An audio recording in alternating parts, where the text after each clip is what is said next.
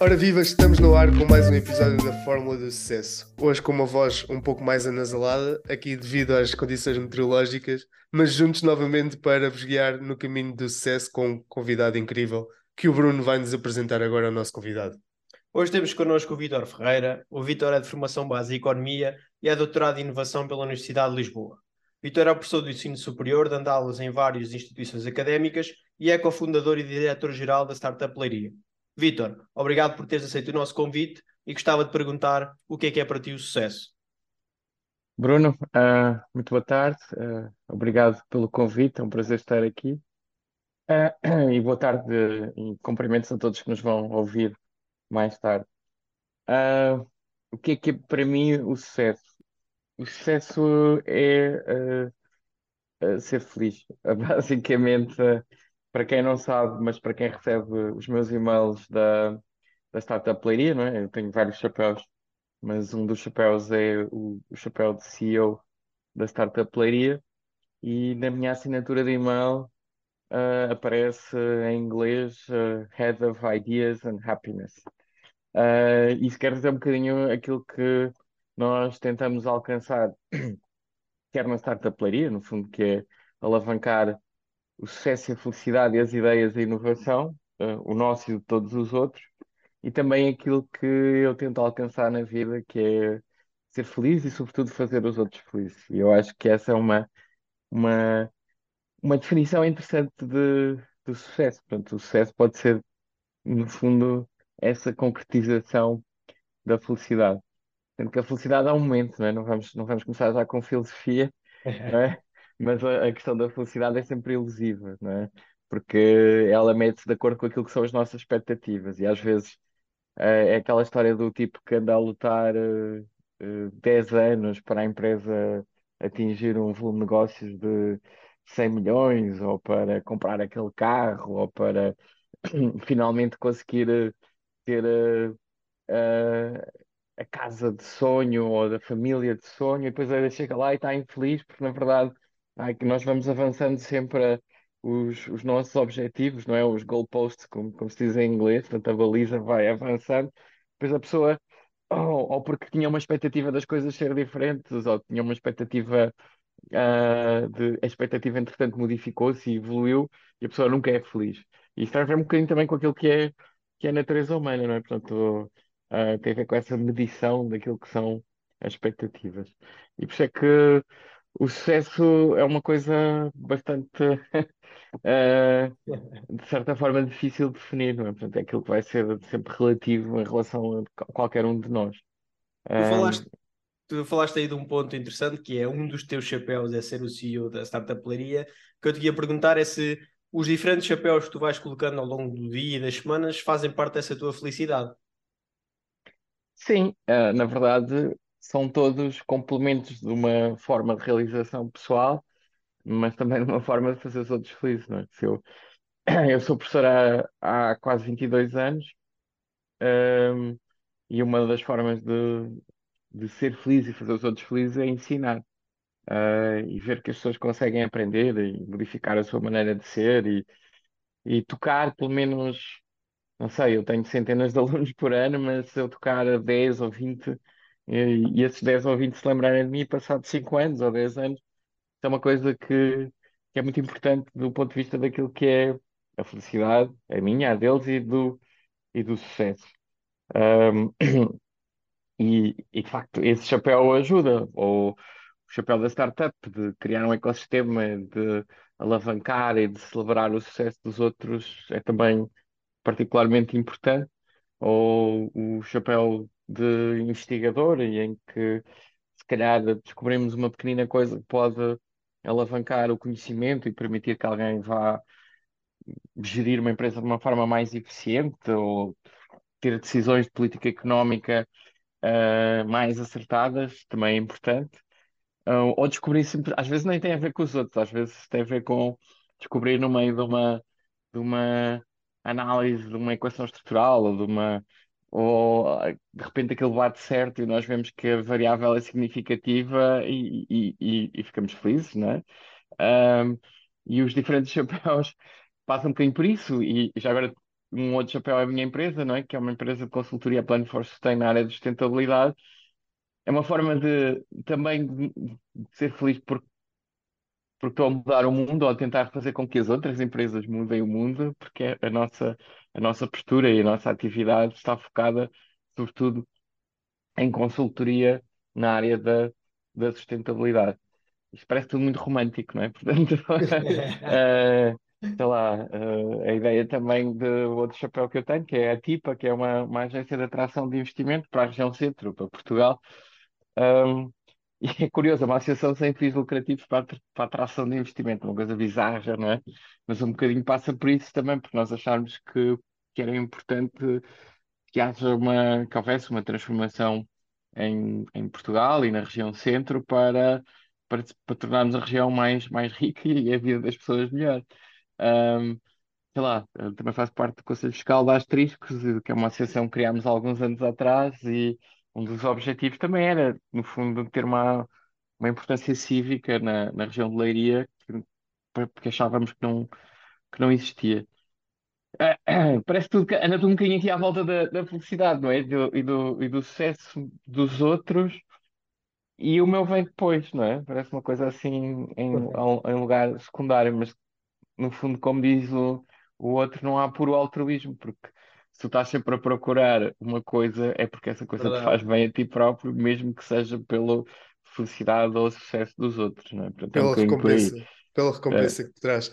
Vitor, fazendo aqui um pequeno à parte, gostava de parabenizarem por tu combinares o teu chapéu de professor com todos os outros, Eh, sendo este um dos fatores que nós já temos falado aqui no podcast também das principais dificuldades hoje, de encontrar professores que não sejam só professores, pessoas que passem o ensino, mas que também saibam o que se passa fora da academia, isso é de louvar.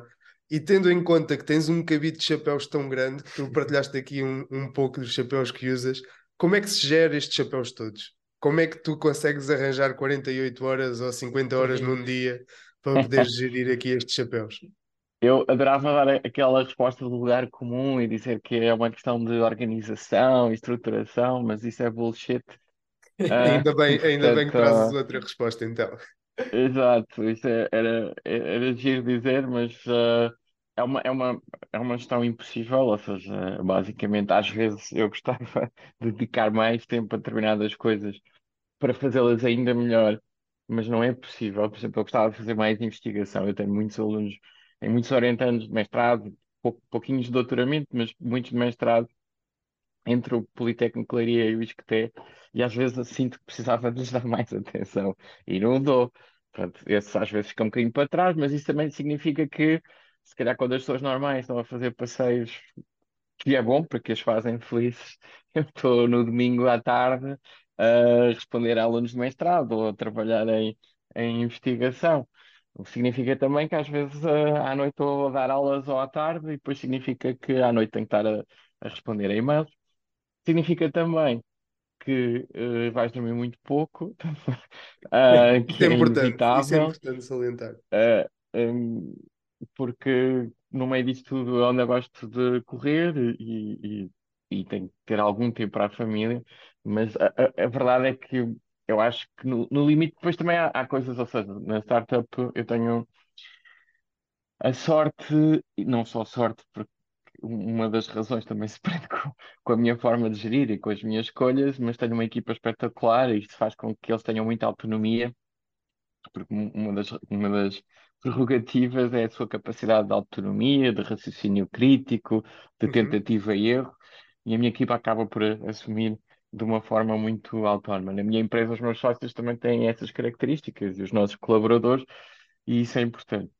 Epá, ma- mas hum, quem muitos burros toca, algum de fugir. Eu não tenho qualquer dúvida que eu podia fazer. Se eu tivesse só dois em vez de cinco chapéus, eu fazia melhor.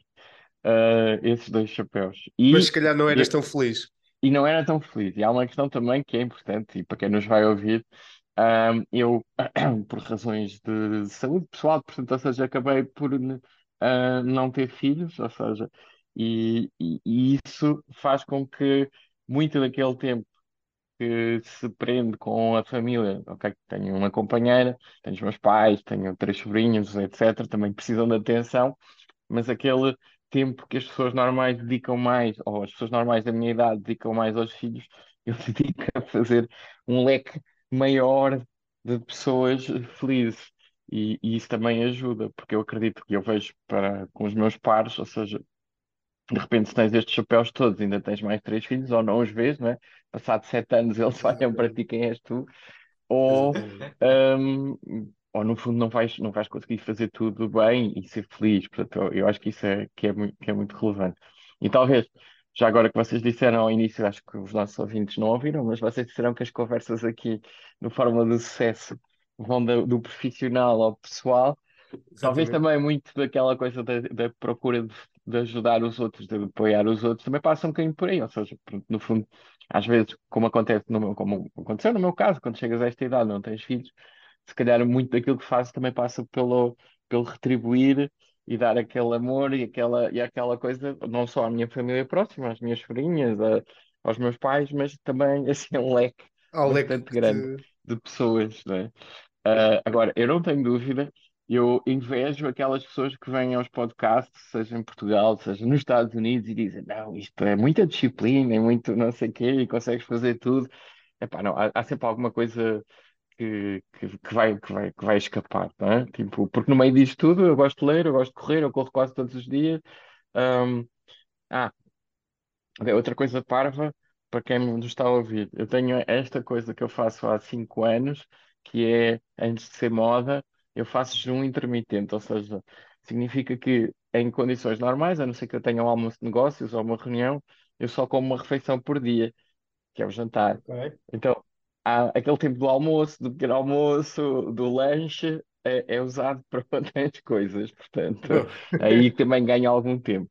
Mas significa também, depois perco mais tempo ao jantar, porque gosto de jantar bem, comer, beber vinho, etc. Portanto, aí ah, perco um bocadinho mais de tempo. Mas Não, pronto, é acho muito que passo. interessante teres trazido esta, esta abordagem aqui, Vitória, e nós temos até falado disto, que é para quem nos ouve e está aqui também à procura de ferramentas para, para, para o sucesso, seja lá o que isso for, como nós costumamos dizer aqui, mas é interessante trazer esta abordagem porque esta abordagem faz pensar, que é o quê?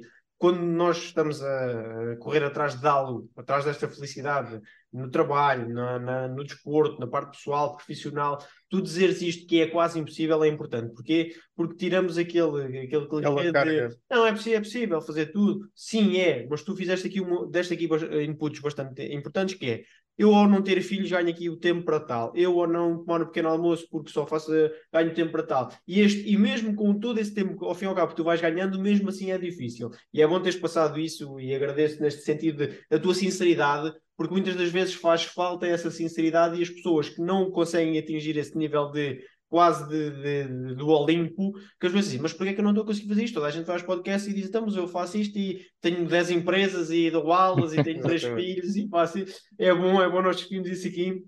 E com isso eu gostava de perguntar uma coisa, que é, e o que é que o Vítor gostava de ter descoberto mais cedo? Ou seja, o que é que achas que era essencial na tua jornada se tu tens descoberto essa coisa mais cedo? Uma, uma coisa qualquer que sabes hoje e que, que podia ter mudado a tua jornada? É uma coisa muito importante, aliás, que nós ensinamos eh, aos, eh, aos nossos alunos e aos nossos aprendedores, que é não ter medo de falhar. E eh, a questão da.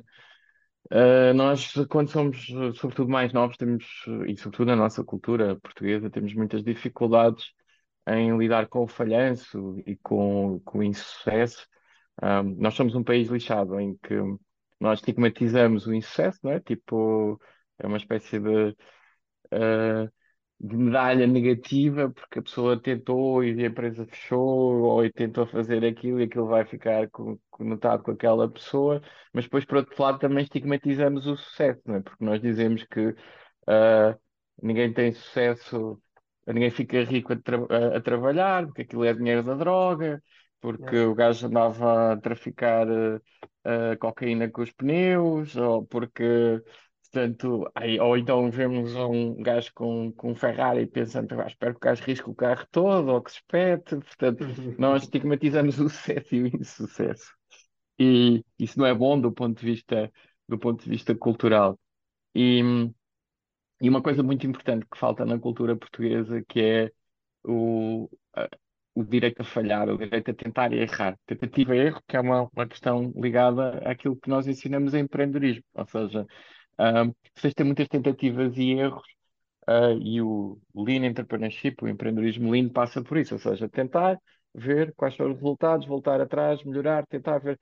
E se tu não tentares, e esse direito ao falhanço, é que é uma coisa que eu também faço na startup, isso é muito importante.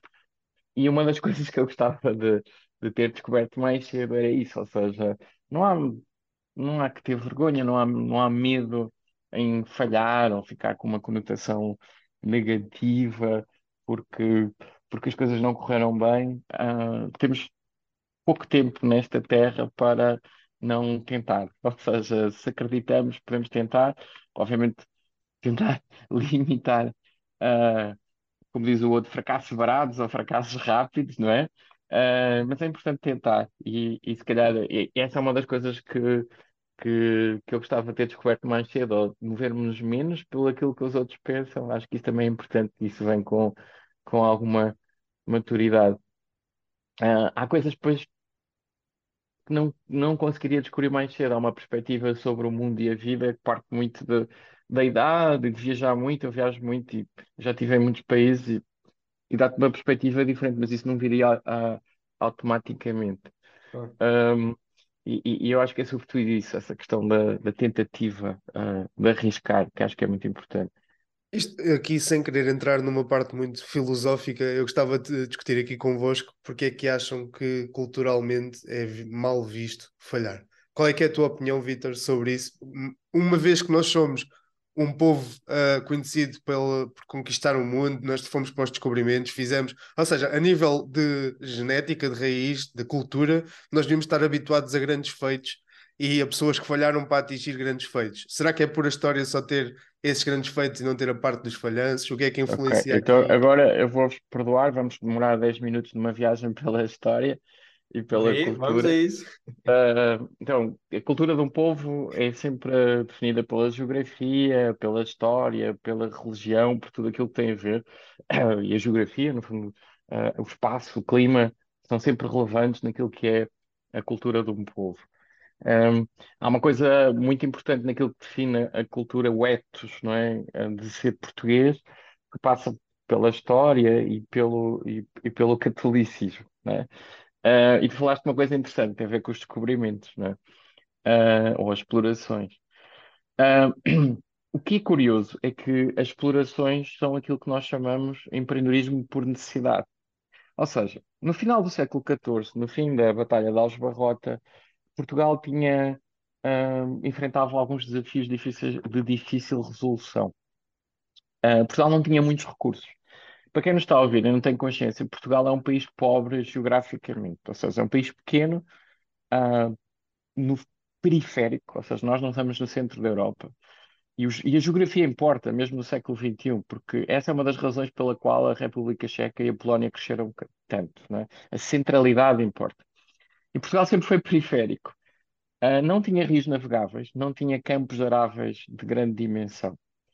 Um, tinha poucos minérios, ou seja, uma boa parte do ouro tinha sido já explorado pelos romanos, o ouro que estava mais à superfície. Isso significa que no, nós, no final do século XIV, sendo um país pobre, estávamos a enfrentar também o fim daquilo que se chama uma mini-idade do gelo e, e daquilo que foram as, as grandes, os grandes problemas da peste negra. Portugal precisava de recursos e, e como precisava de recursos, não podia ir para a Espanha, não podia ir para este. Então a única solução era ir para o Sul. E nós fomos para o sul, para Ceuta e para Tanger. Ora, essa, no fundo, foi um bocadinho aquela coisa, por isso é que os portugueses são tão empreendedores. Quando chegam à África do Sul e não há nada, monta uma padaria, um talho, ou sei lá, uma vinharia. Às vezes um gajo tem sucesso e dá uma empresa, sei lá, um Nandes desta vida e vende frango de churrasco à grande. Mas é um bocadinho por aí. E nós, ok, quando não há hipótese, nós tentamos ao desenrasque. Não é? Portanto, essa coisa que vem muito da geografia, de nos tentarmos safar quando não há recursos, lá está, geografia e história. Pô, mas quando nós fomos para o sul, isso correu mal, porque ficámos ali com o enclave e os árabes desviaram as rotas de, de, de, de trocas. Então, a outra alternativa era ir pelo mar. Então, nós tivemos que ir pelo mar. E aí, tivemos alguma sagacidade, porque depois nós contratámos alguns cartógrafos italianos e depois veio mais tarde o Infante Dom Henrique, e aí já houve uma importação de talento, né, que é uma coisa que se fala muito hoje em dia, da importação de talento em Portugal. Nós já fizemos isso no século XV, e fomos, e de repente, à medida que íamos descendo para sul, percebemos que havia uma grande hipótese de arbitragem, que é o preço de um quilo, vamos imaginar, de pimenta, uh, chegava à Europa 300 vezes mais caro do que custava na Índia. Pá, isso é um incentivo do cara, é tipo Bitcoin, isso é um incentivo do caraças para um gajo, para um gajo ir à Índia, não é? Tipo, olha, em para cada euro vou recuperar 100 ou 200 ou 300, ok. Vou perder imenso, e navios e não sei o quê, mas, mas é uma arbitragem bem grande. Pronto, e aí nós percebemos, ok, podemos ganhar dinheiro. E então criámos a Companhia das Índias. Um, um, e a Companhia das Índias Portuguesa era muito interessante, mas tinha um problema: era pública. Ok?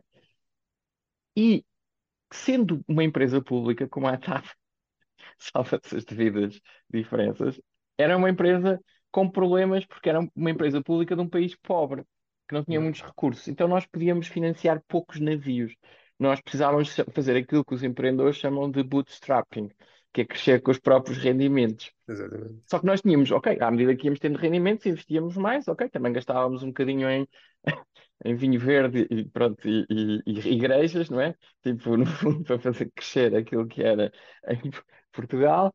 Um, mas a coisa crescia devagarinho. Ok, como é que nós podíamos então, como é que faz uma empresa? Uh, isto é uma lição muito grande de, de empreendedorismo. Como é que faz uma empresa? Ok, podemos ir ao banco, ou podemos arranjar novos sócios.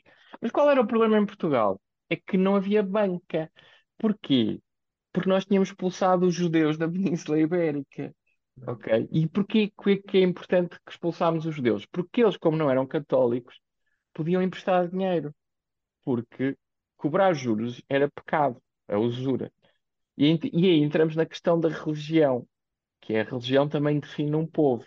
E nós somos católicos, e católicos, para os católicos é muito importante esta coisa de cumprir os ritos da igreja, os sacramentos, uh, não pecar, se pecarem vão se confessar e, e arrependerem-se. Eu, eu chamo isto de free pass, que é se vocês se arrependerem a sério vão para o céu, podem fazer o que quiserem, mas depois têm que se arrepender e vão para o céu.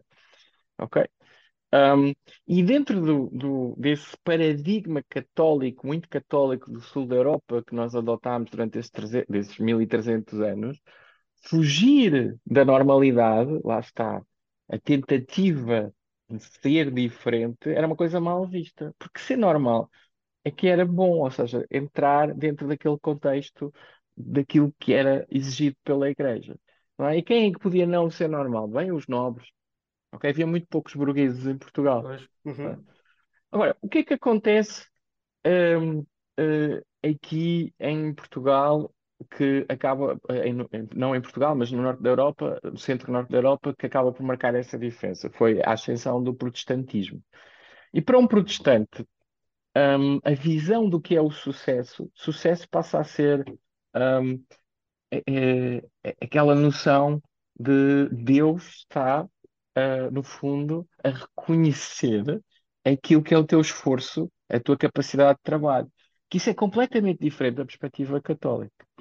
E na perspectiva católica continua a imperar até ao século XX a história do que eu vos dizia há bocado, que era os pneus vinham cheios de droga, que é há um ditado na Bíblia que diz, há uma frase na Bíblia que diz que mais depressa uh, um camelo passa por um buraco de uma agulha do que um rico entra nas portas do céu. Isso dá-vos uma perspectiva de como é que se vê, como é que se vê o enriquecimento dentro da Bíblia. Ora, para os protestantes, no fundo, a graça divina é concedida pelo vosso esforço e pela vossa ética de trabalho. Então, se vocês são ricos e tiveram sucesso, Deus está a reconhecer essa ética, essa graça. E aí há uma cisão que explica muito daquilo que é Norte da Europa, Sul da Europa, Estados Unidos, uh, países da América do Sul, que é para os protestantes, a partir daí é esforço, trabalho, ok, algum ascetismo muitas vezes, é certo, não é? Mas o sucesso e ganhar dinheiro é uma coisa fixe, porque é Deus a, a reconhecer o nosso esforço. Para nós, continuava a ser mau. Então, o que é que acontece? No século XVI, não é? depois daquelas 1520, 1530, que marca aquilo que é o apogeu do Império Português, os holandeses rapidamente percebem que, em vez de financiar vários navios, o navio a navio, podiam criar uma companhia das Índias, como a nossa, mas privada. É? E nasce a Companhia das Índias Orientais com capital aberto, com equity, recorria, como nós dizemos hoje em dia, a business angels ou VCs, não é? A venture capital, que colocavam lá dinheiro, que eram outros burgueses e outros reis e outros príncipes, que colocavam dinheiro na Companhia das Índias Orientais porque depois iam ter o retorno. Tal como os judeus que iam emprestar também dinheiro a troco de juros para essa companhia crescer. Então tens entradas de capital e entradas de uh, de, de, de passivo aqui, de, empréstimos. Isso permitiu à Companhia das Índias Oriental holandesa crescer e tornar-se a maior empresa que existiu na história da humanidade. É? Que tinha um exército próprio, matou centenas de milhares de pessoas, cometeu imensas atrocidades. Mas explica-te um bocadinho porque é que um, nós não ganhámos assim tanto dinheiro com as descobertas, porque as nossas companhias eram públicas, porque expulsámos os judeus, porque somos católicos, e porque é que a empresa moderna nasceu, de certa forma, indiretamente, por causa dos portugueses, na Holanda. Um, e marca também essa cisão. É? E depois isso explica porque é que esse individualismo protestante levou a que a Inglaterra copiasse o modelo da Companhia das Índias Orientais e tivesse a Companhia das Índias Britânica também, e explica ainda porque é que foi na Europa, sobretudo na Inglaterra, que se deu a Revolução Industrial. Tem a ver com esse individualismo que, graças a Deus. E para fechar, explica ainda porque é que a maior economia do mundo, que só não foi a maior economia do mundo ali entre o século zero, o século zero, o, século 1 e 2 depois de Cristo, porque rivalizava com, com, o Império Romano, mas a maior uhum. economia do mundo até o século XVIII, durante quase dois mil e tal anos, é a China. É? E hoje fala-se muito da China, a ria.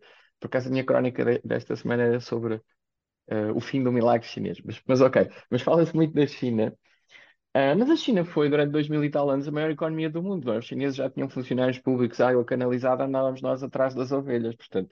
Um, mas a China um, curiosamente, já agora fazendo outro parênteses, também tem as suas próprias explorações, não é? O Almirante Wu, um, na primeira metade do século XV, uh, ali por volta de 1420, eles lançam uma frota enorme para explorar um, do, do, do, Pacífico ao Índico, às costas da África, é? mas explorar numa escala que, que nós. O pessoal não ensina isto na escola, mas devia ensinar aos, aos miúdos da escola. Estamos a falar, enquanto nós levávamos oito, nove caravelas, eles levavam 100 navios. Navios que eram tipo 5, 6, 7, 8 vezes maiores que as caravelas. E havia navios que só levavam ovelhas, havia navios que só levavam laranjeiras, havia navios que só levavam porcos. Vocês não estão bem a ver a escala da cena. Um, e o que é que acontece? A Índia a Índia, desculpa, a China podia ter feito o percurso inverso que nós fizemos, não é? Portanto, chegar uh, uh, ao sul da África, contornar e chegar à Europa. Mas o que aconteceu foi que os chineses tiveram uma perspectiva muito pouco, uh, também eles, ligada ao negócio, muito ligada à cultura, tal como talvez esse seja um erro do Xi Jinping hoje em dia. Portanto, eles abandonaram a questão mais económica e centraram-se na ideologia. E o que eles sentiam não era tanto que podiam fazer negócio, mas sempre que eles chegavam a, um novo, a uma nova nação, eles sentiam que eram superiores e que a China não tinha nada a aprender com o mundo. Okay. Um, e era um bocadinho a perspectiva deles. Enquanto os, os portugueses iam atrás dos, do, da arbitragem da pimenta, uhum. uh, os chineses iam à procura de novo conhecimento ou de coisas para, para explorar ou, ou para conquistar e eles achavam que não valia a pena. Pronto, depois o que acontece é que é, essas explorações chinesas terminam ah, porque há um, um, um incêndio na cidade proibida e há uma perspectiva nova e, e eh, toda essa armada é mandada regressar a Pequim, à, à China, e, e ao fim das explorações chinesas, mas que também elas pecaram porque eram essencialmente uma iniciativa uh, pública e coletiva e não centrada no indivíduo, tal como aquilo que depois vocês viram nos protestantes. E isso explica que porque a nação mais rica do mundo não teve o, o século das luzes ou o milagre das luzes como teve depois a Inglaterra. Porque a China era e é uma nação eminentemente coletivista. Pronto. E aí sim vocês percebem. Ah, só para terminar, isto depois de entrar aqui numa piada que eu costumo dizer que é vocês se calhar já ouviram falar do American Dream, Sim, né? Aquela noção de que há hipóteses para todos, deem os vossos fracos, deem os vossos oprimidos, não é? Está na, na né? Ellis Island, na, na base da Estátua da Liberdade, não é? O Trump nunca leu, mas di- diz lá, deem os vossos fracos, os vossos oprimidos, nós vamos lhes dar oportunidades, não é? E depois daí nasce o melting pot americano, não é? Que há hipóteses Uhum. para todos, desde que trabalhem. E se caíres, podes tentar levantar e trabalhar outra vez, porque há hipóteses para todos, não é? E toda a gente pode perseguir o seu, o seu sonho de ter sucesso e ter a sua, a sua casinha de, de, com a, um, com a sebe branca e por aí fora. Um, isso é o American Dream. E o Portuguese Dream, vocês sabem qual é? Não. O Portuguese Dream é ganhar Euro milhões. E é, é Porquê? Porque não envolve dinheiro, não envolve trabalho, não envolve esforço, não envolve enganar Sem ninguém. dúvida. É simplesmente o Espírito Santo a dizer-te assim: estás Toma. rico. Então, Pô, no fundo, não tiveste que enganar ninguém, nem fazer nada. Ou seja, tô- tô- portanto, é um bocadinho isso. E isso Mas, marca uma, uma grande diferença entre esses dois tipos de cultura. Mas, ok, também explica, por exemplo, porque é que os japoneses um povo tão rico e tão pouco empreendedor, porque para eles há maia, não é? Que é, que é um, é um sentido, que é um espírito de per- de pertença a um grupo, ou seja, pertence à família, mesmo naquelas coisas bizarras que os japoneses gostam de, sei lá, de- vamos imaginar um, um tipo de anime super obscuro, e Uhum. eles estão sempre em grupo. O sentimento de pertencer ao grupo é mais importante. Então, não há muita noção de alguém, hum, individualmente criar eh, a sua própria empresa. E, e se vocês forem pesquisar as, as empresas mais antigas do mundo, há um hotel onde vocês podem ficar no Japão que tem 1300 anos. Portanto, eh, há uma, a, maior, a empresa mais antiga do mundo era a Kongogumi, era uma empresa japonesa de construção, eh, fundada em 470 e qualquer coisa, ou 450, eu não lembro de cor. Um, mas uh, ela ainda existe com a marca, depois foi comprada por uma outra empresa, portanto o caráter da autonomia perdeu-se, mas, mas é a empresa mais antiga do mundo. Mas A continua a ser fascinante. Católica, mas não vou entrar por aí. Continua a ser fascinante. Vitor, eu acho que te fiz a pergunta certa porque esta explicação foi incrível. Ou seja, tenho a certeza que as pessoas que nos estão a ouvir agora hum, queriam ficar aqui mais três horas a ouvir. Pelo menos nós os dois queríamos ficar mais três horas a compreender as tuas explicações sobre o porquê. Realmente nunca tinha visto nesta perspectiva e estava-te a perguntar genuinamente por isso, que era, fazia-me alguma confusão, e ultimamente tem-se falado aqui em alguns podcasts, nomeadamente do do Miguel Milhão, da, da Prozis, em que eles falam bastante de como o catolicismo e a religião condicionam e influenciam as atitudes, e foi uma, uma explicação fantástica. Mas o Bruno Tenho aqui uma questão, intervenção. porque isto, porque isto, isto é fórmula de sucesso, como eu disse, como eu disse no início e tu partilhaste que é, nós, nós andamos aqui com várias conversas, mas isto faz, isto é muito interessante também para percebermos o hoje. E eu, posto esta tua explicação, tenho, tenho outra questão que é o quê? Que é, eu li há pouco tempo bastantes informações sobre até o Miguel Ângelo, ou seja, o, o escultor, e há uma frase mítica dele em que ele tem um bloco à frente de casa e depois aparece lá uma estátua com o cavalo, aquela estátua muito conhecida. E, os, e o presidente da Câmara, eh, que seja naquela altura, pergunta-lhe como é que tu fizeste isto? E ele disse: Eu só tirei o que não era cavalo. O que é que ele quis explicar com aquilo? Ele quis dizer que para o que nós temos o foco, as pessoas se dedicarem, depois há a explicação, se dedicarem, trabalharem naquilo que elas querem ver melhor, tirar o que não é cavalo, ou seja, fazer mesmo isso acontecer. Mas isso leva-me a outra dúvida, ou seja, estamos a falar há muito tempo atrás, já havia esse foco, já havia essa, essa, essa preocupação, e tu falaste isso aqui, mas a minha pergunta vai de encontrar outra coisa, que é, esse tempo passou, nós estamos aqui hoje, nós estamos na mesma na, na cauda da Europa, mais perifericamente, mas eu vejo que há muito pouca preocupação com os assuntos que passam no dia a dia. O que é que eu quero dizer com isto? A guerra na Ucrânia é porque sim, o, a crise não sei onde é porque é a crise não sei onde, está tudo bem, não vai, não se vai passar nada, e perde-se oportunidades de investimento, perde-se oportunidades de expansão, perde-se oportunidades de conhecer mais, mas ainda hoje, apesar de, da tua incrível explicação, gostava de saber a tua opinião, é porque é que nós, com o conhecimento que temos uh, à mão, ou no telemóvel, podemos procurar e mesmo assim não estamos a, a dar a, a, esse passo. Eu não sei se me fiz aqui entender, mas resumindo é porque é que nós hoje, podendo estar na cauda, podemos aprender mais qualquer coisa, mas parece que empurramos o que se passa no mundo ou não queremos saber. A guerra está tá, tá tudo bem, não se passa nada, os investimentos, a crise, uma bancarrota num lado qualquer. Não sei se tens aqui também uma opinião a dar. Um, epá,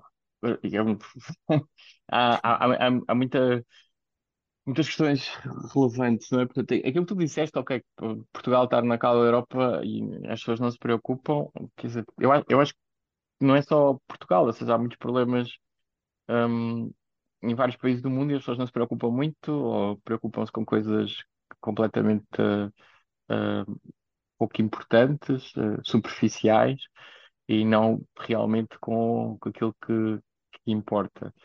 Um, há aqui um livro, alguns do Steve Pinker e Lightman Now, mas que fala um bocadinho sobre que, apesar da nossa percepção, o mundo está melhor do que era há 100 anos atrás. E, e é verdade, há 100 anos Uhum. atrás os meus avós ou bisavós acreditavam em lobisomens e, e, e tinham uma perspectiva de mundo muito curta e o mundo acabava ali e, e havia uma bruxa na aldeia e, portanto, havia muita coisa que de certa forma as coisas melhoraram.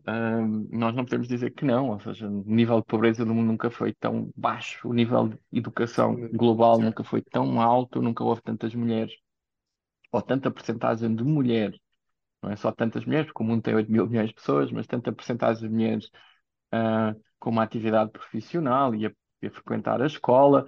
Ah, nunca houve tão poucos homicídios, apesar da guerra na Ucrânia. Mas eu, acho que o Steve Pinker faz um, um bom trabalho nesse, nesse livro a mostrar-nos isso com, com estatísticas, que é as coisas, apesar de tudo, estão melhor.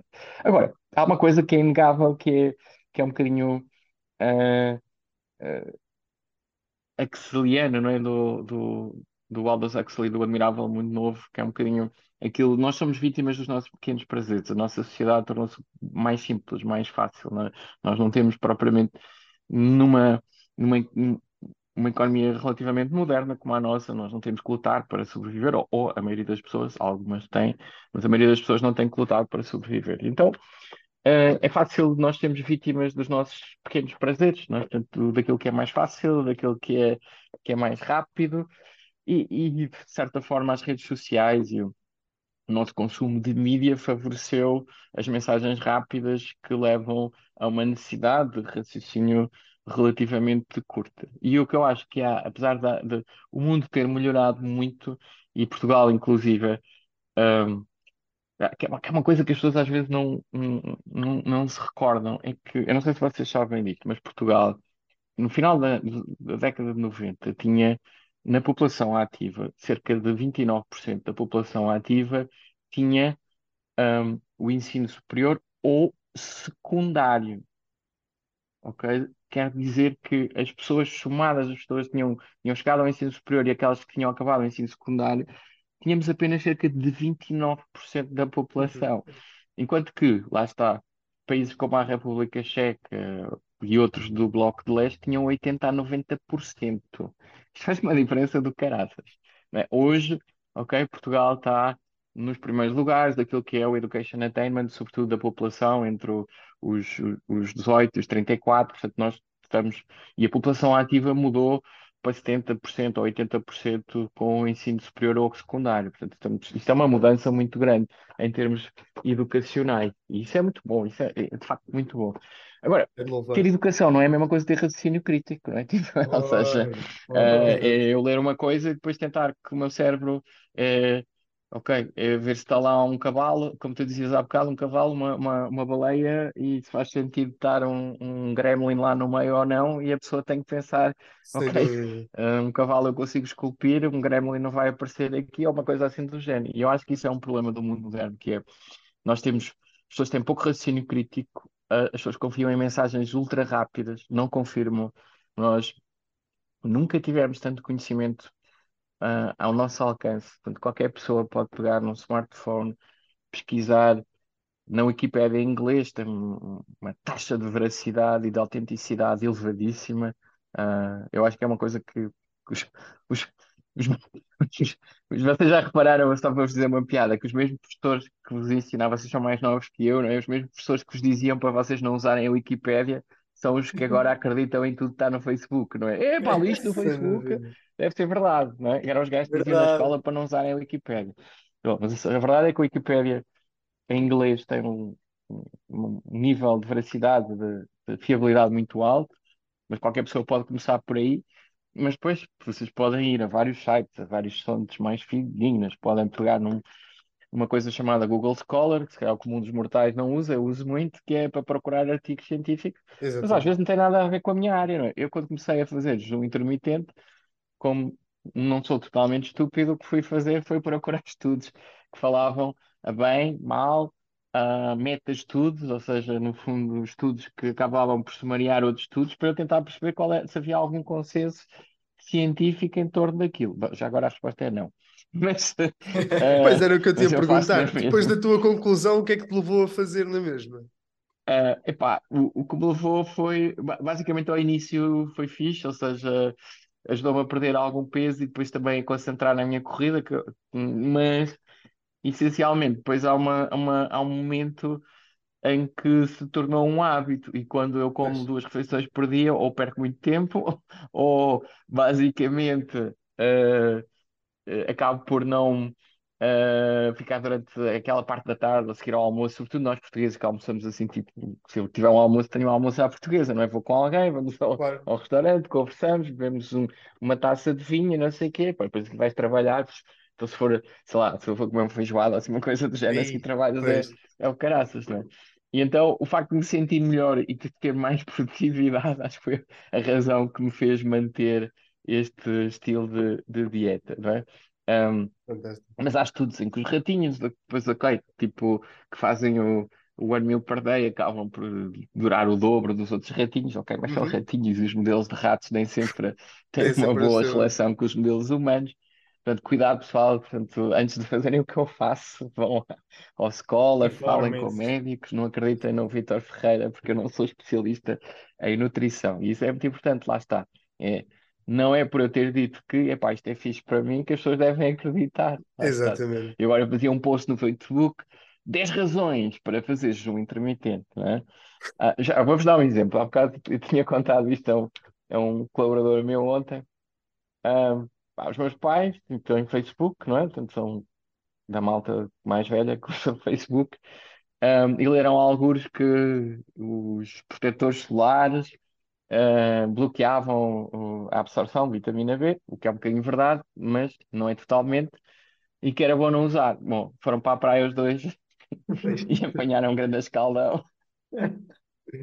E depois eu estava a explicar à minha mãe que é um bocadinho, tudo o que nós vemos nas redes sociais é um bocadinho. Aqui também somos vítimas do capitalismo, não é? Os sites, as redes sociais, quando não têm um modelo de pagantes, têm um modelo de, de advertising, não é?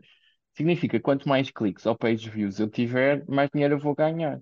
E se eu Exatamente. escrever uma coisa de, de a Dona Ermelinda foi ao, ao mercado abastecedor de Leiria, comprou 5 quilos de tomate, veio para casa e estava super feliz, ninguém vai ler, é uma história super normal.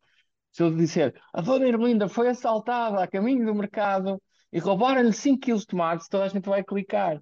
Exatamente. Ah, se a notícia que os meus pais leram dissessem continuem a usar protetores solares porque eles são fixos, eles não clicavam, como dizia qualquer coisa fora da caixa, as pessoas vão clicar. E esse é um bocadinho um problema dos algoritmos e da Sim. forma como nós fazemos dinheiro, ou como as empresas fazem dinheiro nas redes sociais, o que é polarizador, o que gera reações daquilo que é o nosso cérebro reptiliano, não é?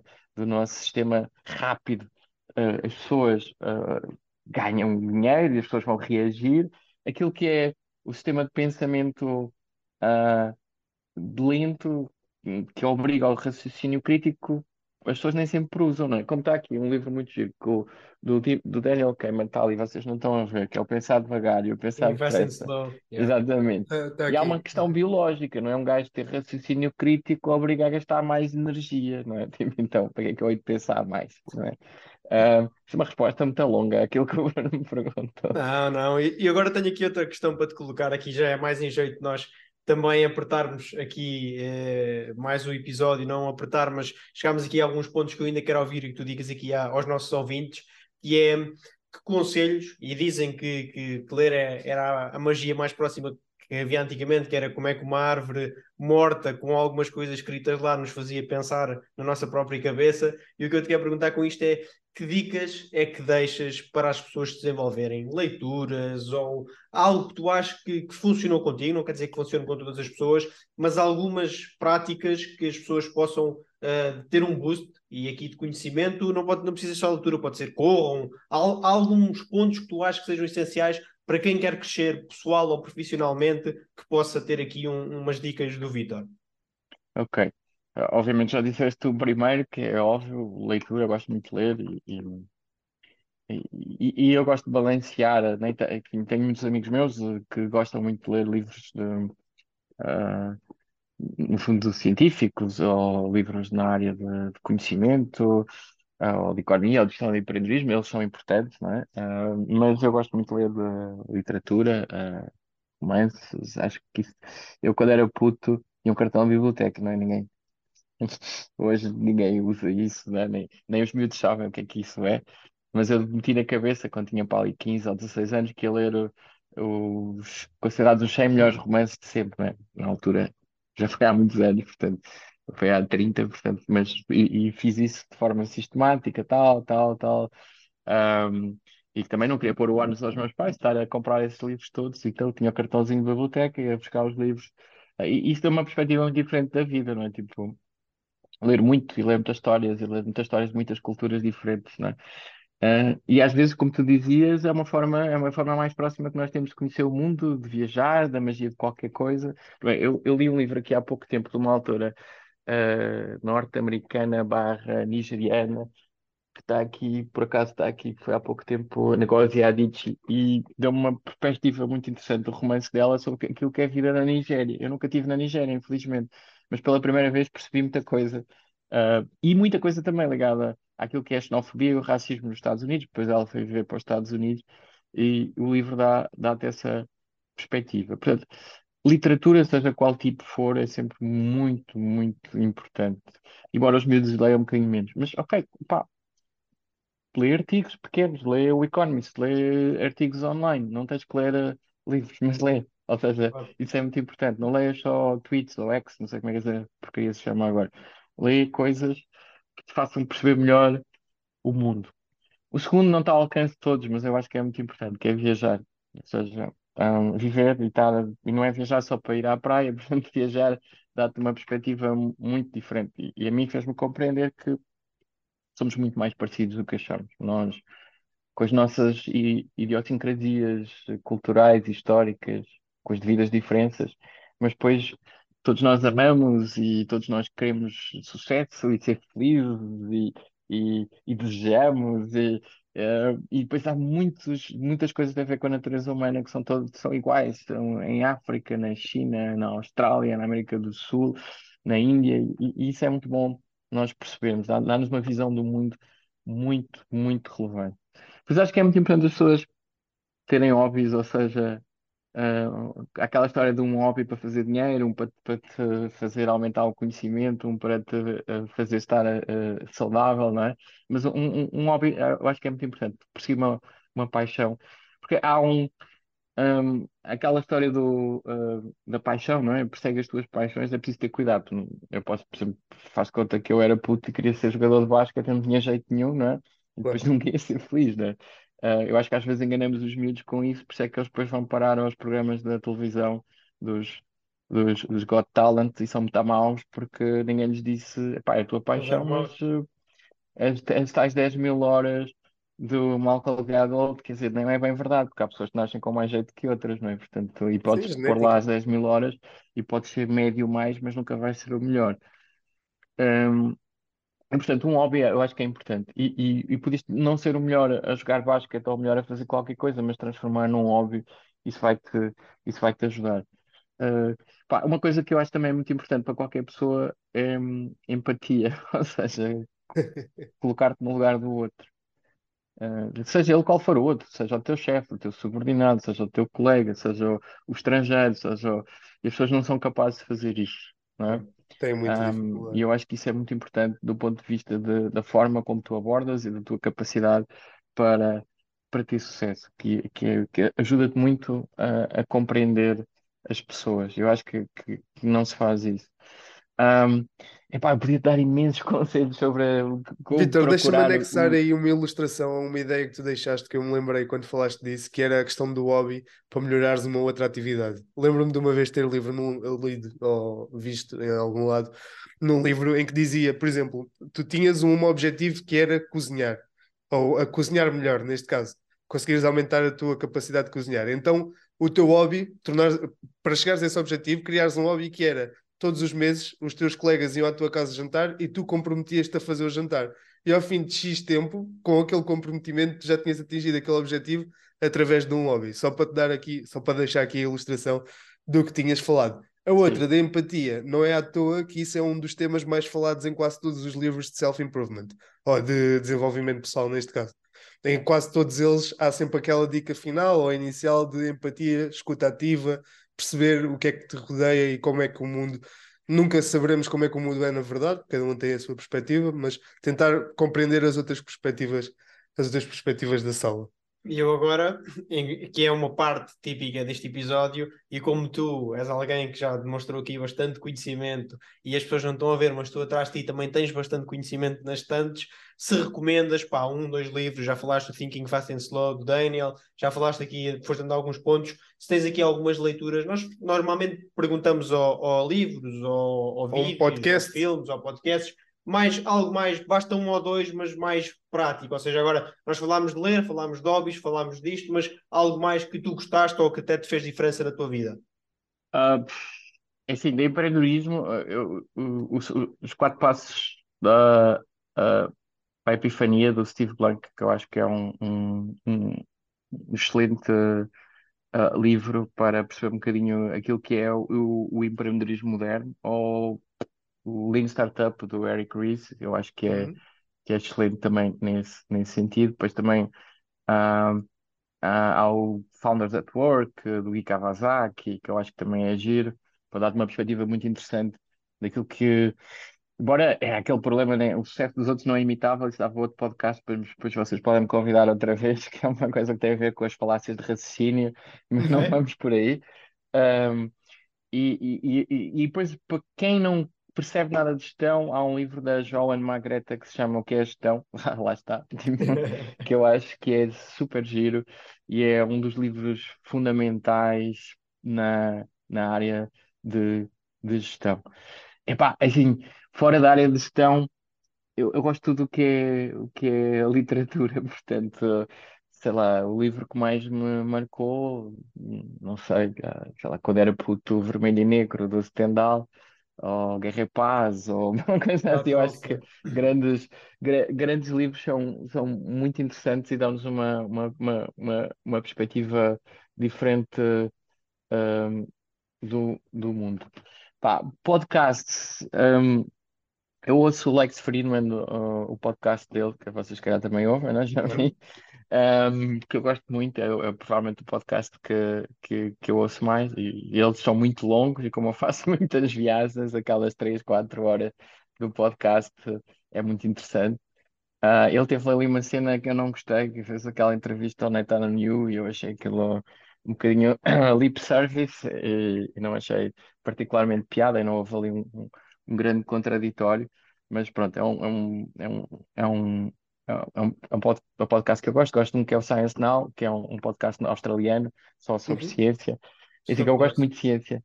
Um, além de tudo isto, eu gosto muito de astronomia, gosto muito de ciências naturais, de química, saber um bocadinho de tudo. Um, e os podcasts de ciência ou de exploração de ciência a mim são, são muito, são, são, são muito importantes. Um, mais alguma coisa que eu aconselharia? Ah, sei lá, eu gosto de filmes também, mas são tantos que eu vi. Não, mas Sabe uma bem, coisa que também tem já a ver com boas recomendações. que é que não, vocês não têm, mas que, eu- que nós tivemos na minha geração, que é nós só tínhamos dois canais. Então, como hoje o Spotify, o YouTube, eh, só vos aconselha coisas que vocês gostam, não é? Vocês não veem o resto. Então, eu, quando era puto, só tinha canal 1 e canal 2. Então, Uhum. tanto estava a ver o Citizen Kane, como a seguir estava a ver ópera, ou seguir estava a ver revista, ou seguir estava a ver outro programa qualquer. E isso deu-nos uma perspectiva da vida um bocadinho diferente da, da maior parte das pessoas. Por isso é que eu tão depressa estou a ouvir música clássica, como estou a ouvir música alternativa, como estou a ouvir rock, como estou a ouvir música portuguesa. É um bocadinho, eu não O algoritmo dizer do Spotify até metal, fica maluco. fico ali, vá, no heavy metal mais normal, aquelas coisas de death metal e não sei o que, já não, já não, já não chego. Mas Já assim, eu ouço um bocadinho de tudo, o, o que faz com que às vezes seja difícil de escolher o melhor, não é? Mas, mas acho que isso é importante. Um, ma- mas estes são al- alguns livros, pelo menos os de gestão, eu acho que são fundamentais. É o melhor de Peter Drucker também para quem quer entrar da área da gestão, eu acho que também é muito importante. Ah, acho que todos devem ler. Um, ma- mas estes são para, para a área de gestão e de empreendedorismo, para mim, são, são os melhores, é? Também há muitos mais, é? Mas pronto. Vitor, nós no final dos podcasts costumamos sempre perceber, aqui com o nosso convidado se eles trazem alguma fórmula, eh, uma, uma equação típica para descrever o sucesso. Se tens alguma equação com três, quatro parâmetros que possa descrever aqui o sucesso de, ao longo do episódio que nós falámos. Eu, eu crio, ao, ao longo dos episódios aqui mentalmente, vou criando algumas fórmulas que se adequam a tudo o que foi aqui falado. Eu tinha aqui uma fórmula com três parâmetros para ti, mas gostava de saber se tinhas alguma, alguma fórmula. Não, a minha forma é E igual a MC ao quadrado, tipo, a energia é igual ao Ok, é, sem dúvida, sem dúvida que é melhor. Mas o que eu retirava aqui do- deste podcast, Vitor, e também as pessoas que nos estão a acompanhar, foi uma conversa fantástica em que tocámos aqui em vários pontos que ainda nunca tínhamos tocado antes, e é fantástico nós percebermos aqui de que episódio em episódio conseguimos criar uma teia em que vamos abranger várias fontes de conhecimento. Mas a fórmula do sucesso aqui para o Vitor seria o primeiro termo igual a dedicação. Eu tenho 100% de certeza que tudo o que tu falaste aqui exigiu muito do teu tempo e dedicação para conseguir chegar a esse nível de conhecimento. Tanto na parte que tu partilhaste, como nos 5 ou 6 chapéus que usas diariamente, tens que colocar muita dedicação naquilo que fazes. E é notório também pela maneira como falas. Dedicação seria o primeiro termo. O segundo termo, eu acho que tem que ser foco. Porque tu, para teres aqui estas paixões todas, tens que não te deixar distrair pelas coisas que não são cavalo, como o Bruno disse aqui ao longo do episódio. E o segundo termo seria aqui o fogo. Terceiro termo, e as pessoas que estão a ouvir também sentem de outra maneira. Uh, Vitor, nós gostávamos de atribuir aqui a ti empatia. Falaste disso durante o episódio, mas foi realmente, apesar de ser aqui em formato digital, és uma pessoa que colocou os temas de uma forma super clara e nota-se que tens empatia na maneira como falas, fizeste-nos ficar também super à vontade e acho que isso é uma característica que é muito difícil de desenvolver e toda a gente que já tem noção de que ela é necessária e a tenta desenvolver enfrenta essas dificuldades, de perceber que não é algo que é imediato, é algo que tem que ser construído com o tempo. E este, para mim, o Bruno, não sei se queres adicionar algum tópico, Não, não, mas não, eu acho que esta é a perfeito. fórmula que descreve aqui o Vítor Ferreira no episódio da Fórmula do Sucesso. Concordo? Parece-te bem, A Vítor? questão do foco é muito interessante. É assim, eu parece que não tenho foco, estou- faço muitas coisas ao mesmo tempo e gosto de muitas coisas de física, astronomia, a culinária, adoro culinária e vinho. Na verdade, por exemplo, se me perguntares quem é aquela pessoa famosa ou daquela pessoa que não sei quê, ou da polémica do não sei quanto, eu não, não faço ideia. Tipo, Exatamente. lado. E só assim se chega a esse nível que tu, que tu apresentas aqui, porque não é com, não é com, esse- com tudo aquilo que não é cavalo. Eu gostei muito dessa expressão, foi, brutal, eu não conhecia a expressão. Essa, essa é uma das maneiras que tu podes chegar a este nível. Vitor, resta-nos agradecer-te pelo teu tempo aqui na Fórmula do Sucesso. Obrigado por nos ajudares a impactar mais pessoas. Agradecer também a todas as pessoas que nos estão a ouvir. Podem nos encontrar no Spotify, Apple Podcasts ou Google Podcasts, no LinkedIn, na Fórmula do Sucesso ou mais recentemente no Instagram, onde colocamos alguns dos reels sobre as conversas com os nossos convidados. Obrigado a todos, até ao próximo episódio.